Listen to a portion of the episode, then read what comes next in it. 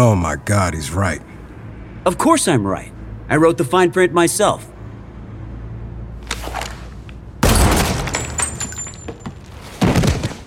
You are aware that didn't solve the issue, right?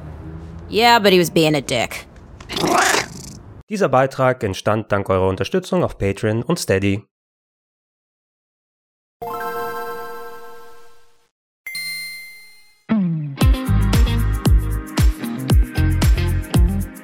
Schönen guten Tag und herzlich willkommen auf rpgheaven.de zu Gregor testet den Reboot von Saints Row.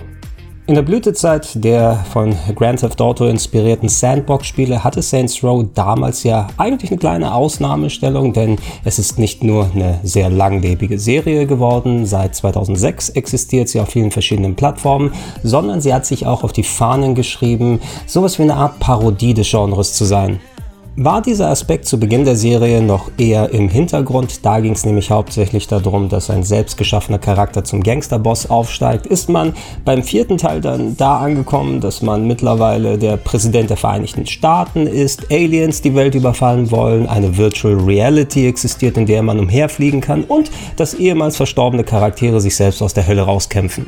Als jemand, der über die Jahre die Saints Row Serie immer wieder ganz gerne gespielt hat, muss ich sagen, dass ich spätestens dann doch starke Ermüdungserscheinungen hatte, weil was willst du denn irgendwann nochmal parodieren, wenn du schon alles durch den Kakao gezogen hast? Wie willst du das Ganze nochmal steigern? Und ich hatte dann auch ehrlich gesagt genug. Äh, das müssen wohl die Entwickler bei Volition, dem Studio hinter der Serie, auch so gesehen haben, denn sie haben das Franchise für längere Zeit ruhen lassen, hatten versucht 2017 sich mit dem vergleichbaren Agents of Mayhem mal ein bisschen anderweitig anderweitig auszutoben. Das ist allerdings gnadenlos gefloppt, so dass sie sich gesagt haben, hey, was können wir mit Saints Row anstellen? Zumindest nicht wieder das gleiche wie vorher, denn mit dem gerade frisch erschienenen neuen Saints Row ohne Untertitel, ohne Sequel-Nummer ist man den Pfad der Reboots gegangen.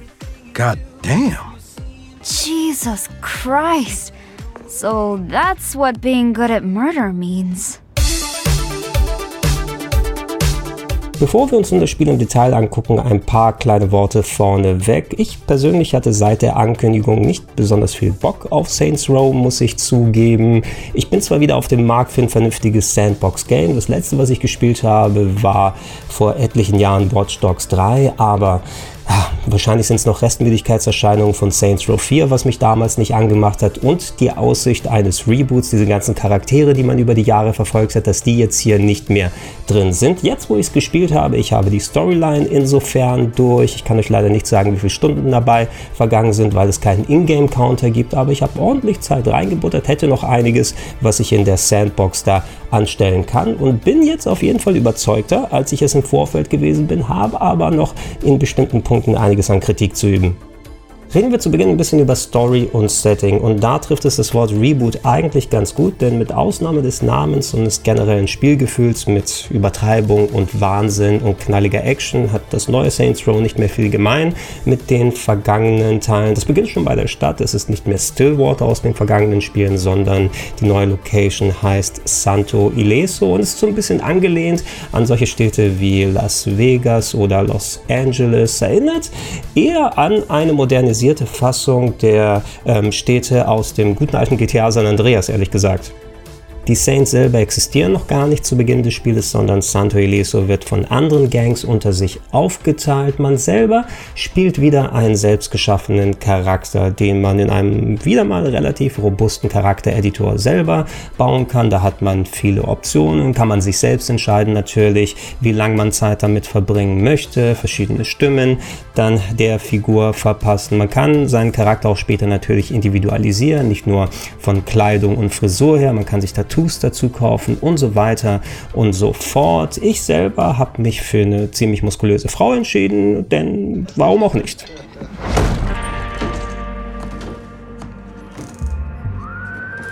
Where the fuck is Kevin? Eure Figur hat nicht nur einen starken Hang zur Gewalt, sondern ist auch chronisch unterbezahlt. Sie lebt mit ihren drei WG-Kollegen zusammen, mit denen man so eine Art Freundes-, Wohn- und Arbeitsgemeinschaft bildet. Auf der Suche nach dem Geld für die nächste Miete werden dann gemeinsam Verbrechen begangen oder wenn mal ein neues Waffeleisen fällig ist, muss man ja schauen, wo das Geld herkommt, denn die wachsen schließlich nicht auf Bäumen. Zu diesem Zweck heuert ihr zu Beginn des Spieles bei einer privaten Sicherheitsfirma an, die so ein bisschen als eine Art Militär und Polizei in Santo Ileso fungiert. Wie zu erwarten wird dieser Status quo aber nicht allzu lange aufrechterhalten. Die Ereignisse überschlagen sich und dann ist man wieder auf dem gewohnten Pfad wie in den vergangenen Saints Row Spielen. Das bedeutet, man ist unterwegs, um Geld zu verdienen, Verbrechen auszuüben, Story-Missionen zu erledigen und mit das Wichtigste natürlich die Saints zu gründen und Santo Ileso seinen Stempel aufzudrücken. Hey, we had a big win today. We should do something irresponsible to celebrate. What do you have in mind? Oh, I don't know, the money fight!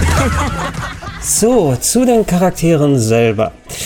Da muss ich sagen, dass ich zu Beginn noch nicht wirklich eine Bindung zu denen aufbauen konnte. Ich denke, das wird sowieso ein Punkt sein, der sehr, sehr meinungsabhängig ist beim neuen Saints Row und auch eine Generationssache, denn ich bin ja mittlerweile ein alter Mann, in den 70ern geboren, in den 80ern und 90ern groß geworden und bei den ersten Saints Rows, da hatte ich das Gefühl, so was Charaktere und Plot angeht, das richtet sich so ein bisschen an meine Generation. Das heißt, viele Referenzen und Zitate aus den 80ern und 90ern, Musikstücke, die eingespielt gespielt werden, Schauspieler, Begebenheiten, Filme, die zitiert werden und so weiter und so fort. Mit der neuen Truppe jetzt hier, wenn ich das als alter Mann mal abschätzen darf, richtet man sich so ein bisschen mehr in Richtung Millennials, wenn nicht gar Generation Z. Insbesondere in eurer eigenen WG, die Figuren, mit denen ihr am meisten Zeit verbringen werdet, mit denen ihr auf Mission geht, die in den Cutscenes dann super viel zu sagen haben, als auch innerhalb der Mission selber.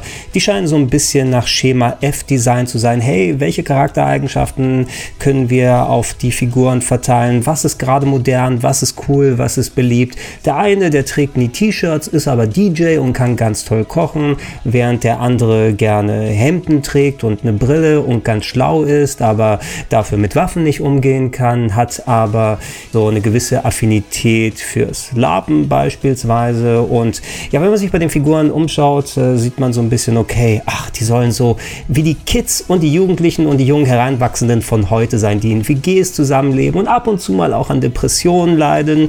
Alles natürlich unter dem Kontext, dass es eine mörderische Truppe von Verbrechern ist und es in Santo Ileso wohl gang und gäbe ist, dass man, selbst wenn man eine Bank überfällt, trotzdem trotzdem nicht die Miete bezahlen kann. Ich weiß ja nicht, wie es da mit den Grundstückspreisen aussieht, aber auf diese Art Figuren muss man erstmal ein bisschen Bock haben, auf die Art von Tonalität, die da angeschlagen wird. Und wie gesagt, zu Beginn fand ich so ein bisschen schwierig, wirklich mit denen warm zu werden. Vielleicht spricht da auch wirklich die Gewöhnung eben an die Figuren aus den alten Teilen raus. Wenn du so jemanden wie Johnny Gadd über so viele Spiele begleitet hast und den hier nicht drin hast, dann ist es natürlich erstmal was gefühlt fehlt im Laufe des Spieles, wenn man mal sieht, wo der Plot hingeht, wenn man mehr Zeit mit diesen Figuren verbringt, wenn man ihre Eigenheiten mal kennenlernt. So ein bisschen cringe bleibt da immer übrig, aber ich will jetzt nicht sagen, ich habe die ins Herz geschlossen, aber ich bin auf jeden Fall wärmer mit denen geworden. Das gegen Ende des Spieles, wenn sich innerhalb der Story-Mission auch mal ein paar Plotwendungen ergeben, das äh, durchaus emotionale Reaktionen bei mir ergeben hat, dass sie mir nicht vollkommen egal gewesen sind, dass ich durchaus ganz interessiert und gespannt mit denen die Geschichte gemeinsam verfolgt habe. Also in dem Fall war es für mich persönlich doch relativ erfolgreich, aber das kann ich mir eben vorstellen, dass es eine Einstiegshürde ist für viele Leute, die an die alten Charaktere, an die alte Art von Saints Row gewöhnt sind und hier mit dieser modernen, frischen, jugendlicheren Fassung nicht ganz so gut zurechtkommen. Für mich zumindest hat es noch die Kurve gekriegt, aber es hat wirklich etliche Stunden gedauert, bis ich mich dann selber aufs Spiel konzentrieren konnte und nicht so immer wieder mal zwischendurch mal so ein bisschen genervt war oder gecringed habe. Nina's down. Kev's down. Snickerdoodle is definitely down. Oh, do not bring her into this. Eli, this cat suffers no fools. And neither should you. Über die grundsätzliche Story müssen wir jetzt nicht allzu lange quatschen, denn wie bei den vergangenen Saints Row Spielen, sie ist eigentlich nur ein Katalysator, eine Möglichkeit zu finden, die grundsätzlichen Gameplay-Arten miteinander zu mischen, also fahren, ballern, fliegen, spektakuläre Explosionen und dafür erfüllt sie ihren Zweck ganz gut. Sie hat ihre ausufernden Cutscenes, sie hat ihre Plotwendungen, wie erwähnt, das ist auch alles kompetent natürlich auf Englisch vertont, nur eben in diesem echt so ein bisschen wannabe-hippen, modernen Style gemacht und man darf selbstverständlich nicht was von der Charakterisierung oder dem Plot oder den Ideen äh, erwarten, was du von einem Rockstar-Spiel bekommen würdest. Orientiert euch eher daran, wie die vergangenen Saints Row-Spiele gewesen sind und wenn euch das gefallen hat, dann werdet ihr wahrscheinlich auch keine so großen Probleme mit dem Storytelling hier haben.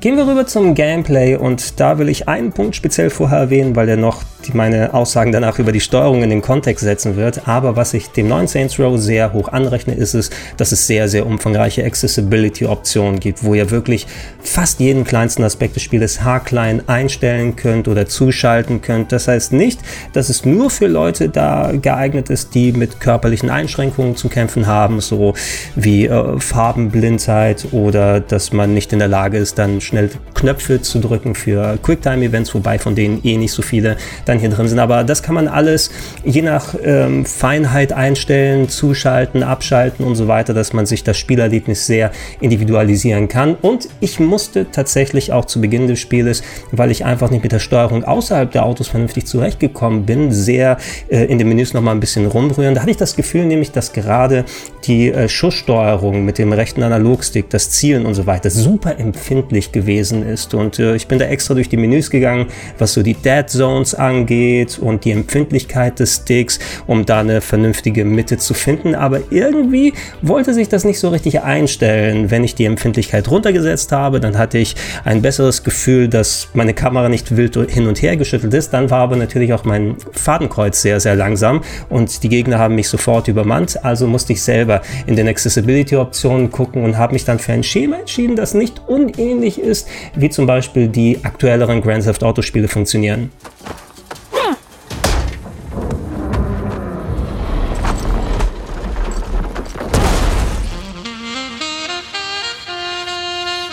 Wenn ich also zu Fuß unterwegs gewesen bin, habe ich einen dezenten Lock-on auf die Gegner dazu geschaltet. Das bedeutet also, wenn ich auf den linken Trigger drauf drücke, dass es das Fadenkreuz automatisch in Richtung Gegner dann gemacht wird, so wie es die GTA-Spiele machen. Und dann ging es einigermaßen. Du kannst auch einen sehr strengen Lock-on einstellen, ähm, sodass das Fadenkreuz von alleine immer wieder zum nächsten Gegner springt und auch keine Sichtlinie entstehen muss. Aber dann brauchst du eigentlich nur beide Trigger gedrückt halten das Spiel spielt sich gefühlt ein bisschen von selbst und das nimmt dem Game komplett den Spaß, aber mit dem dezenten Lockung ging es einigermaßen, wobei so mega geil war das nicht, weil so das Schussgefühl trotz der verschiedenen Waffen, die man hat, insbesondere wenn man es mit Gegnern zu tun hat, die auch noch äh, eine Armor haben, Schutzschilder, ähm, die man erstmal nach und nach abballern muss. Ne? Dann stehst du da und gibst den 40 Headshots, aber du musst erstmal gucken, wie diese äh, Schutzleiste darunter geht, bevor es an die eigentliche Energie geht. Und irgendwie bremst das das Ganze aus. Vor allem, wenn Gegner auch bei dir in der Nähe sind. Oh, mal kommt kommt die Nahkampfattacke nicht so richtig raus. Dann ist die Belegung, die grundsätzliche Belegung der Steuerung, die man natürlich aber auch im Menü dann ändern kann. Ich habe es aber mit der Standardbelegung gelassen und versucht, mich dran zu gewöhnen. Und ich habe vielleicht meine 10, 15 Stunden gebraucht, bis ich angefangen habe, keine Fehler mehr zu machen und falsche Tasten drücken. Aber so ein kleines Beispiel, normalerweise in so einer Standardsteuerung ähm, für Third-Person-Shooter oder FPS, wenn du dann auf den linken Button oben drückst, äh, drückst L1, dann ist es meist für Granaten und solche Sachen gedacht. Nein, hier ist es so, dass auf L1 ist das Waffenwheel, womit man dann Sachen wechselt und Granaten und weitere Fähigkeiten, die man aber separat in dem Untermenü nochmal belegen muss, sind auf dem R1-Button, auf dem rechten Button oben drauf. Den musst du aber auch vernünftig gedrückt halten und musst vor dem Kampf im besten Fall im Menü belegt haben, welche Aktion du haben kannst, die durch zusätzliche Balken aufgeladen wird. Und ich hatte es häufig, hey, ich will einfach nur eine Granate werfen. Wo hatte ich die nochmal belegt? Scheiße, wieder die falsche Taste gedrückt. Moment, jetzt habe ich die richtige Taste gedrückt, aber ich hatte gerade noch geballert. Das heißt also, das Menü ist gar nicht hoch hochgekommen, wo ich es dann drauf drücke.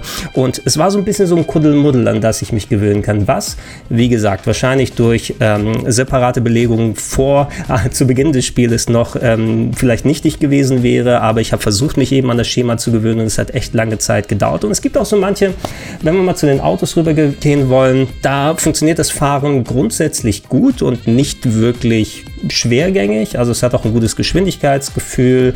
Ähm, man muss sich so ein bisschen dran gewöhnen. Ähm, das Driften, je nach Auto, das bricht schon enorm aus teilweise und man muss dann schauen, dass man nicht immer dann in irgendwelche Häuserwände da reingeht. Ähm, die Gefährte, die man selber hat, die sind sehr, sehr robust, muss ich sagen. Also die haben eine eigene Energieleiste und die geht auch sehr langsam runter. Wenn man an ein GTA gewöhnt ist, wird man sich wundern, was sind das für Panzerfahrzeuge, mit denen man unterwegs ist. Auch in den seltensten Fällen ähm, bleiben sie auf dem Kopf liegen, sondern drehen sich auch meist wieder rauf. Man ist also eigentlich immer ganz gut geschützt.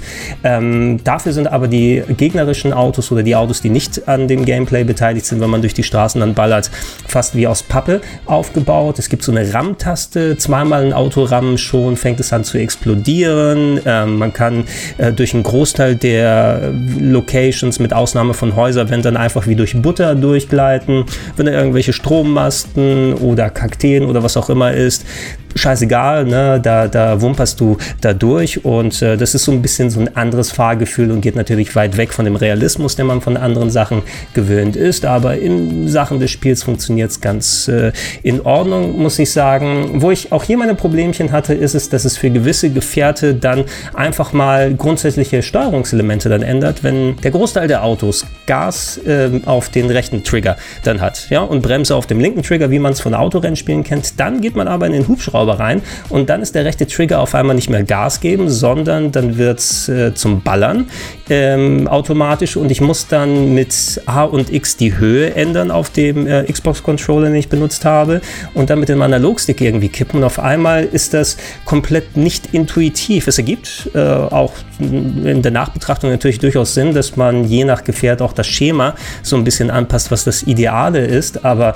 wenn ich äh, auf Glück bei jedem Gefährt dann gucken muss, okay, wo ist jetzt nochmal Gas, wo ist jetzt nochmal Bremse und dann komme ich während des Spieles dann auch wieder durcheinander, war so ein bisschen auch äh, Kraut und Rüben. Ne? Wie erwähnt auch, hey, checkt die äh, Optionen aus, stellt euch die Steuerung ein, macht das so fein und filigran, wie ihr es haben wollt und dann kommt ihr vielleicht nicht an die Probleme, die ich gehabt habe. Aber grundsätzlich finde ich es ein bisschen schade, dass sich, es sich so anfühlt im Laufe des Spiels, als ob die Entwickler ähm, dann gesagt haben, hey, wir geben euch Optionen, ja, wir machen auch eine Empfehlung, was das Steuerungsschema angeht, so mega geil ist es zwar alles nicht, aber löst es für euch selbst. Ne? Und da bin ich mal gespannt darauf, wenn ihr es mal spielt, schreibt da wirklich mal in die Comments rein, was war denn eure Erfahrung damit, weil als ich die Steuerung dann halbwegs drauf hatte, war die Story auch schon vorbei. Well, we can count JR in. What is this? It's not board game night. No, this is where all our dreams come true. Don't say that. My dreams are pretty weird. Was gibt es sonst inhaltlich zu erwähnen? Wie so ein Sandbox-Spiel habt ihr natürlich abseits der Story alles rappelvoll mit Icons, wo ihr Kleinigkeiten erledigen könnt. Äh, manche davon weniger spannend als die anderen. Also ja, das mag auch vielleicht die Gewöhnung und Abstumpfung in Sachen Open World Sandbox Game nach vielen Jahrzehnten ergeben, aber irgendwie hatte ich wirklich wenig Bock drauf, nur um diese Icons wegzumachen und gewisse Sachen freizuschalten rumzulaufen und in Mülltonnen nach Items suchen oder Fotomodus-Geschichten erledigen oder kleine Suchspiele in Arealen, wo ich Knöpfe drücken muss und dann hinter Bäumen dann gucken muss. Das fühlte sich für mich echt wie so ein bisschen Zeitverschwendung an, weil auch der Return, den ich davon bekomme, an äh, Experience oder Geld oder anderen Sachen, die ich ausgeben kann, nicht besonders äh, groß gewesen ist, was ein bisschen spaßiger war. Ab einem gewissen Teil des Spiels kommt so ein Strategieelement mit rein, ein sehr simples Strategieelement. Ihr könnt dann ein gewisses gewissen Locations dann Geschäfte eröffnen, die dann eigene Mini-Plot-Linien ergeben und äh, mal mehr Aufwand drin haben, mal weniger, äh, wo es auch die Möglichkeit gibt, äh, dann solche spaßigen Minigames wie den Versicherungsbetrug zu machen. Die gibt es, glaube ich, auch schon seit längerer Zeit in der Serie, wo ihr euch so Burnout-Crash-mäßig in die äh, Straßen stürzen könnt, in den Verkehr und dann werdet ihr Ragdoll-artig dann mit Explosionen durch die Gegend geschleudert. Das war zum Beispiel ganz lustig lustig. Und bei anderen gibt es die Möglichkeit, dann futuristische Gefährte oder Spezialwaffen freizuschalten. Also mal mehr und mal weniger. Dann kann man gucken, was ähm, da für euch äh, wichtig und spaßig ist. Ähm, es gibt eine gewisse Voraussetzung, wenn es dann um größere Plotlinien geht, dass man eine Handvoll davon macht. Also bevor du das Spiel beenden kannst, grundsätzlich kannst du dich eigentlich nur auch hauptsächlich auf Story-Missionen beziehen, aber das Spiel zwingt dich kurz vor Ende, ey, mach doch noch mal ein bisschen was für diese Nebenmissionsgeschichten, weil ansonsten kannst du das Finale dir nicht angucken. Kommen wir abschließend zu der Technik und äh, da fällt es mir immer ein bisschen schwer, konkrete Aussagen bei dem PC-Spiel dann auch zu treffen, weil das ist ja so abhängig vom eigenen ähm, Setup und äh, wie man die Einstellungen dann gemacht hat. Deshalb so ein paar persönliche Erfahrungen. Die Footage, die ihr hier seht, ist auf einem Rechner dann entstanden, der eine Nvidia RTX 2060 Grafikkarte drin hat, also keine brutal schlechte und auch mit Raytracing-Fähigkeiten ausgestattet. Ich habe in 1080p gespielt, ähm, um mal da zu gucken, wie ich die Effekte ausreizen kann. Ähm, in DirectX 12, ich habe auch den Vulkan-Renderer ausprobiert, allerdings hatte ich das Gefühl, obwohl ich ganz gute Erfahrungen mit dem bei anderen Software und Spielen gemacht habe, mit meinem Rechner hier gab es mehr Frame-Drops als mit DirectX 12.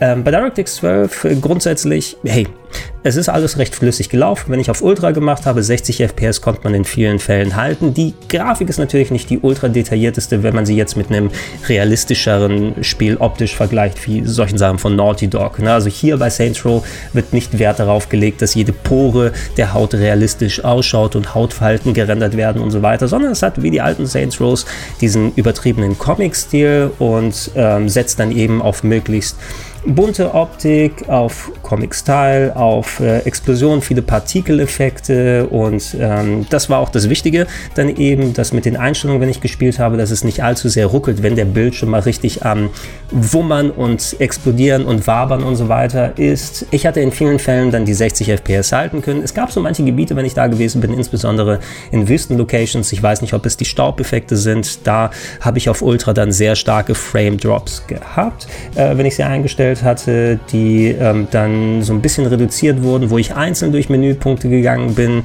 äh, wenn es dann um die Schattenqualität oder Umgebungsverdeckelung oder sowas gibt. Ich habe so ein bisschen hier und da reduziert, weil mir war es am Ende wichtiger, dass ich möglichst eine gute Framerate habe als den einzelnen Detailgrad und dann ging es einigermaßen und habe dann in Kauf genommen, dass es ab und zu ruckelt. Äh, mit dem Preset selber, wenn ich es auf hoch eingestellt habe, hat es auch hier und da so ein bisschen geruckelt. Ich glaube eher ab Mittel. Ne? Dann äh, hatte ich relativ bombenfeste 60 FPS, wenn ich so drin gelassen habe. Aber dann äh, lässt man auch natürlich einiges an grafischer Qualität liegen. Äh, nichtsdestotrotz, wenn ihr euch gerne da mal austoben wollt, die Optionen und Settings sind äh, sehr, sehr umfangreich und das ist ja auch eine sehr coole Sache. Die einzige Krux ist eben, wie erwähnt, dass äh, der Nachteil da ist, dass ihr erstmal gucken muss, was ist eigentlich schuld daran, wenn es mal ruckelt. In welchem Menüpunkt muss ich was wie umstellen, einschalten, ausschalten, damit es dann so läuft, wie ich es gerne laufen lassen äh, wollen würde. Und äh, das kann schon einiges an Zeit in Anspruch nehmen. I'm Kevin. Everyone calls me Kev. You're not wearing a shirt. Less shirt, more power. I'm not sure that's how it works. Also, kommen wir zum Fazit und beantworten die Frage, würde ich euch Saints Row ans Herz legen? Ja, kann man schon machen sage ich da mal. Natürlich unter Vorbehalt, denn wie ich es ausgeführt habe, es gibt etliche ähm, Dinge am Spiel, die einem vielleicht das Erlebnis ein bisschen madig machen können. Was grundsätzlich gut an Saints Row funktioniert, ist, dass es ein Saints Row Spiel ist. Ne? Ihr habt eine Open World, ihr habt den typischen Wahnsinn, ihr habt die Comedy, ich mache gerade Anführungsstriche in die Luft, äh, seht ihr natürlich gerade nicht, aber Comedy ist natürlich auch sehr geschmacksabhängig und ähm, für mich muss ich sagen, der Großteil, der hat mich schon ein bisschen cringen lassen, aber es gab auch ein paar Stellen, wo ich dachte, ach, das ist durchaus nett und, und clever gemacht, hier und da mal äh, geschmunzelt sogar und auch wie erwähnt, trotz der Apathie zu Beginn den Charakteren gegenüber, wenn man sie nach und nach kennenlernt und, und mehr über sie erfährt, das Spiel nimmt sich auch Zeit in, oh, kann man schon so Loyalty-Missionen wie aus Mass Effect 2 nennen? Also, dass es gewisse Missionen gibt, wo es dann um den Hintergrund einer eurer ähm, Partykollegen dann geht, äh, dann unterwegs seid und dann mehr über deren Geschichte erfahrt. Die werden nach und nach natürlich mit Leben gefüllt, aber das sind so Sachen, wo man für sich selbst schauen muss, wie einen das da dran hält. Rein spielerisch bietet das überhaupt nichts Neues. Ne? Das hätte abseits von Storytelling und technischer Umsetzung auch aus aus dem Jahr 2015 oder sein können, das Spiel. Na, ähm, der, der typische Mix aus, aus Ballern, Fliegen, Schießen, wie erwähnt, und, und dann Minigames, Camps und so weiter erledigen. Es erfindet das Rad nicht vom Neuen. Vielleicht will es das auch nicht, wo man sagt, hey, wir wollen einerseits äh, die Leute ranziehen, die schon lange kein Saints Row Spiel mehr äh, be bekommen haben und dass die wieder zurückkehren und andererseits äh, neue Generationen an die Saints Row Spiele gewöhnen und weiß auch nicht, was man wirklich anders hätte machen können, um so ein Sandbox-Spiel in der Form wieder herauszubringen. Aber äh, wer überdrüssig ist dem Open World äh, Gaming, ne? und dazu gehören ja nicht nur GTA-Style-Spiele dazu, sondern es hat in den vergangenen äh, Jahren und dem letzten Jahrzehnt ja boah, so viele gegeben. Es gab die Horizons, es gab die Assassin's Creed, die Far Cry und wie sie alle heißen. Und jetzt wieder ein Spiel zu haben, was einem eine riesige Map davor wirft mit tausend Icons zum Abarbeiten, es ist tatsächlich Arbeit in vielen Fällen und ähm, nur weil da ein Icon ist und dass ich jetzt irgendwelche Mülltonnen suchen muss, ist eben kein Spielspaßelement für mich, sondern eher etwas, wo ich sage, scheiß drauf, das brauche ich nicht. Na, das muss ich dann nicht machen. Aber Saints Row hat andere Sachen, die einen da reinziehen können. Und wenn das, was ihr jetzt hier gesehen habt, euch gefallen hat und wieder irgendwie so ein bisschen Nostalgie weckt äh, und ihr mit den Charakteren umgehen könnt, dann könnt ihr es gerne durchaus mal probieren. Aber es hat auch eben in Sachen Steuerung, äh, wie das Gameplay ist und, und solche Geschichten, die ich ausgeführt hatte, auch eben seine Probleme und wird nicht für jeden dann ein bisschen was sein. Ich bin ganz froh, dass ich es jetzt durchgespielt habe, aber ich bin mir ziemlich sicher, das wird nicht allzu weit oben in meiner Game of the Year Liste landen. Mission accomplished, so halbwegs. Aber was denkt ihr? Seid ihr Saints Row Fans? Freut ihr euch drauf? Werdet ihr spielen? Auf welcher Plattform? Schreibt es gerne in die Comments mit rein. Ich sage an dieser Stelle schon mal Danke, dass ihr bis hierhin natürlich den RPG Heaven begleitet habt. Auf rpgheaven.de, wenn es passt, äh, solche Videos wie die hier, äh, wenn es dann Reviews sind und dann entsprechend äh, auch äh, ohne Video genossen werden können, dann gibt es eine Podcast-Version auf plauschangriff.de. Checkt das gerne aus. Äh, unterstützt mich gerne auch, wenn es nicht schon macht, auf patreon.com slash rpgheaven oder steadyhq.com slash rpgheaven. Das macht es ja möglich, solche Videos und Podcasts wie die hier zu erstellen. Und ich erwähne noch kurz, äh, gerade wo ich es hier aufnehme, die Gamescom steht vor der Tür. Ich habe vielen coolen Content für euch noch extra von der Gamescom, wenn es denn zeitlich klappt, als auch drumherum dann geplant. Ich habe noch ein paar andere aktuelle Spiele, die bald rauskommen werden vor der Flinte. Und äh, ich hoffe, dass äh, ihr auch an diesem Video-Content Spaß haben werdet und dann auch mit dabei sein. Ich war der Gregor, ich sage danke und tschüss!